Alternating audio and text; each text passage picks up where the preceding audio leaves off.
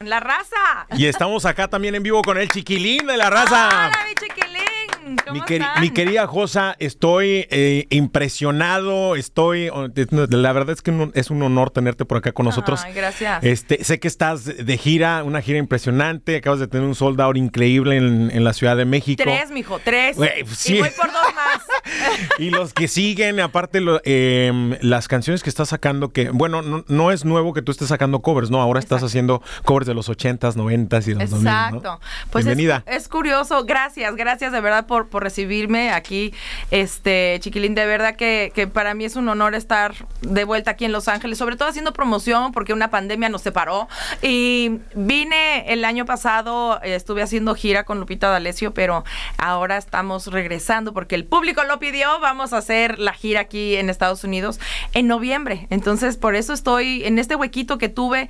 eh, estamos teniendo muchos conciertos en México. eh, prácticamente terminamos una gira hace eh, un mes y lo iniciamos ahorita en mayo, esta nueva gira que se llama Libertad, que es el nombre del disco. Y un disco muy inesperado porque era, era, estaba planeado para hacer un streaming en la pandemia. Ujú. Y la pandemia, nuestros planes nos los hizo, ya sabes. Pedazos, Pedazos, añicos. pedazos. Y entonces, pues yo fluí y como ya estábamos eh, pues preparados para hacer este streaming y se abren los foros. De hecho, fui la primera cantante en México que hizo un concierto ya presencial con el aforo reducido, que yo sentía que era ya así el Michael Jackson Claro, estadio, ¿no? Por supuesto. Sí, no, no, te lo juro, porque era, yo en el ensayo lloraba de que ya estaba en el escenario otra vez, la gente estaba eufórica y lo podemos ver eh, eh, todavía al día de hoy, ¿no? Que, que, que todavía hay ahora muchos conciertos, gracias a Dios, y que la gente sigue estando ávida de estar presencialmente con sus artistas y pues ya estamos aquí para, para dar el concierto Libertad. Oye, bueno, ahorita nos platicas cuándo va a ser el concierto y todo, dónde están los boletos a la venta y todo, pero eh, ¿te pegó fuerte a ti la, la pandemia? Pues fíjate que, que emocion- que- emocionalmente, mentalmente, casi me atan. No, no es cierto. Este, pues obviamente paramos de hacer los conciertos, Sí. Pero tuvimos la fortuna de hacer televisión. Hice cuatro temporadas de, de un programa de televisión y ¿Qué, qué hiciste la voz? la no? voz, hice la voz, eh, cuatro temporadas, entonces eso, bendito Dios me mantuvo ocupada en mi cabeza y este, y pues en presencia obviamente de televisión, y en cuanto se terminó la voz, reiniciamos los conciertos, ¿no? Con el aforo reducido, eh, y para o sea, apenas un año prácticamente, lo único que paré fueron como dos meses. Pero lo que sí, yo creo que a todos nos afectó de alguna u otra forma, a mi equipo de trabajo definitivamente había una incertidumbre tremenda de cuándo íbamos a, poder regresar. La vacuna, que si llegaba, que si no llegaba, que si te ponías esta, que si se te salían este, alas de vampiro, que si no, que... Que si nos iba a cargar pifas a todo mundo. es- Ajá, que las provacunas, que no los provacuna, que, que, que si este chupa los barandales, este, si tienes este, ¿cómo se? Ya sabes, o sea, era de todo. Y fíjate que estuvo muy curioso porque yo trabajé muchísimo y eran en los foros y no tenía, no podía usar cubrebocas en los foros ni nada porque estaba Claro. yo en, te- en- en televisión. Y durante esos dos años no me enfermé para nada hasta que eh, hice el primer auditorio nacional eh, regresando de la pandemia. Yo creo que este como que me aflojé y ahí fue cuando me dio COVID, pero pues Bajaste ya. la guardia. Bajé la guardia y, y- y ahí fue donde me... Pero es que yo agarré y casi casi me aventé a la gente así de... ¡ah! Splash Claro. zone, así. Sí, sí. Pero Oye. hasta disfruté mi COVID, fíjate, porque ya estaba vacunada y no me dio nada como gripal. Fue como pancita, pero nada más dolor de panza. Y. Ah, ok, mira. Sí, bajé un kilo, padre.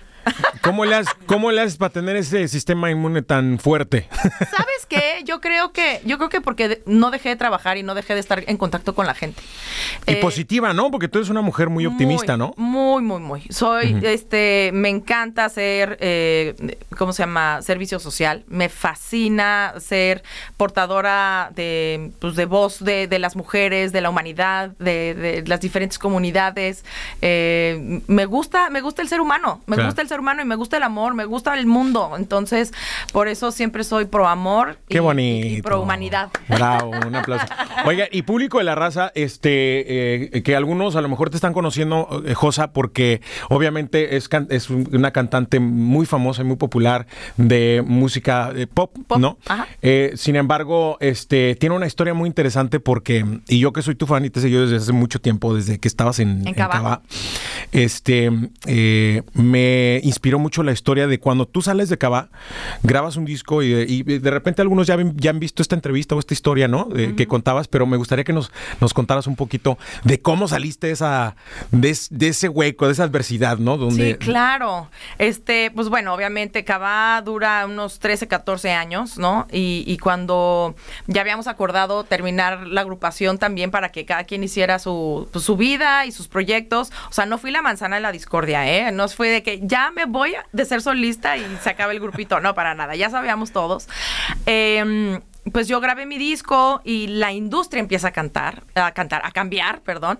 Pues sí, a cantar las rancheras, a cambiar. No, muchos en la industria sí empezaron a cantar. Exacto, exacto. Entonces, eh, las, la disquera empieza, eh, empiezan a cambiar, empieza todo esto, eh, eh, pues de lo físico a lo digital, ¿no?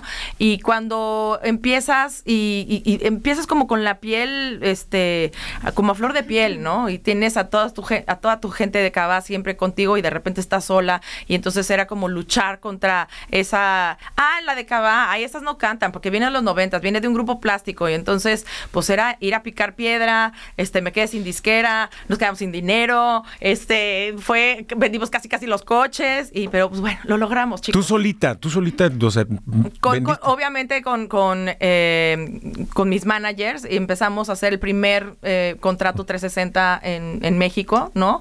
Que es ahora, pues, de alguna manera, cómo se trabaja un artista independiente, ¿no? Claro, bien, felicidades por eh, este por esa actitud ante la vida, ¿no? Sobre todo. ¿Vas a ser eh, o, o- o has sido parte de los em, tours de los noventas y los No. 2000? No, no te invitaron, no quisiste. No, es que ¿sabes qué pasa? Que no tengo tiempo. Es un bonito problema.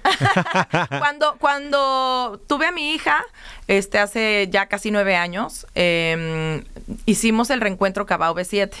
Entonces, ya que hicimos el reencuentro de Cabao B7, estuve con ellos casi dos años y yo seguí lo mío, porque mientras Cabá no estuvo, fueron diez años de que estuve yo sola.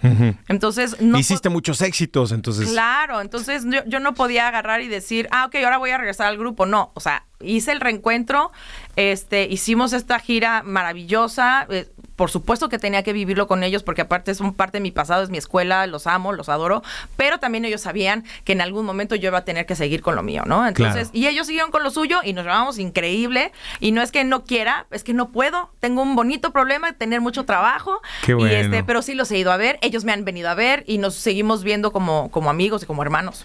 Oye, vas a estar en, eh, bueno, de gira ya por los Estados Unidos. En Los Ángeles estás el día 24 de noviembre en Así el. Wiltern. Así es, es, es Black Friday, así Black que no se les va a olvidar. Oye, y por último, este, ¿cuáles son tus canciones favoritas del regional mexicano? Que me puede, que te sepas un cachito aunque sea.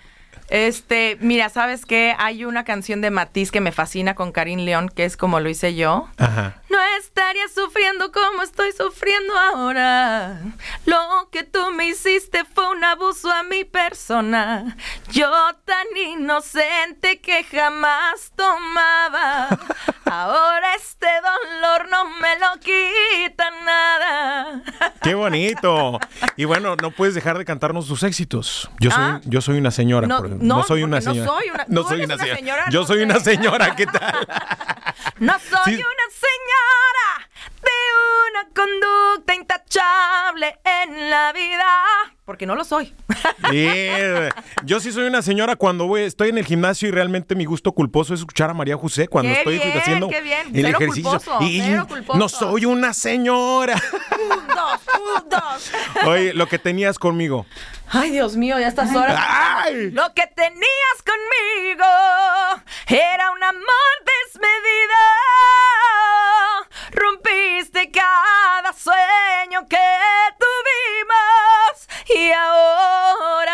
no tengo miedo de volar. No te me acerques. nunca más. Bravo, María José, señoras y señores. No se pierdan su concierto, la gira, donde pueden obtener más información para la gira. Ticketmaster y obviamente saytrackus.com. Gracias, y mi en Josa. mis redes sociales, la Josa, arroba la Josa. Gracias, mi Josa, por acompañarnos. Gracias. Chiquilín. Gracias a toda la raza. Gracias, gracias.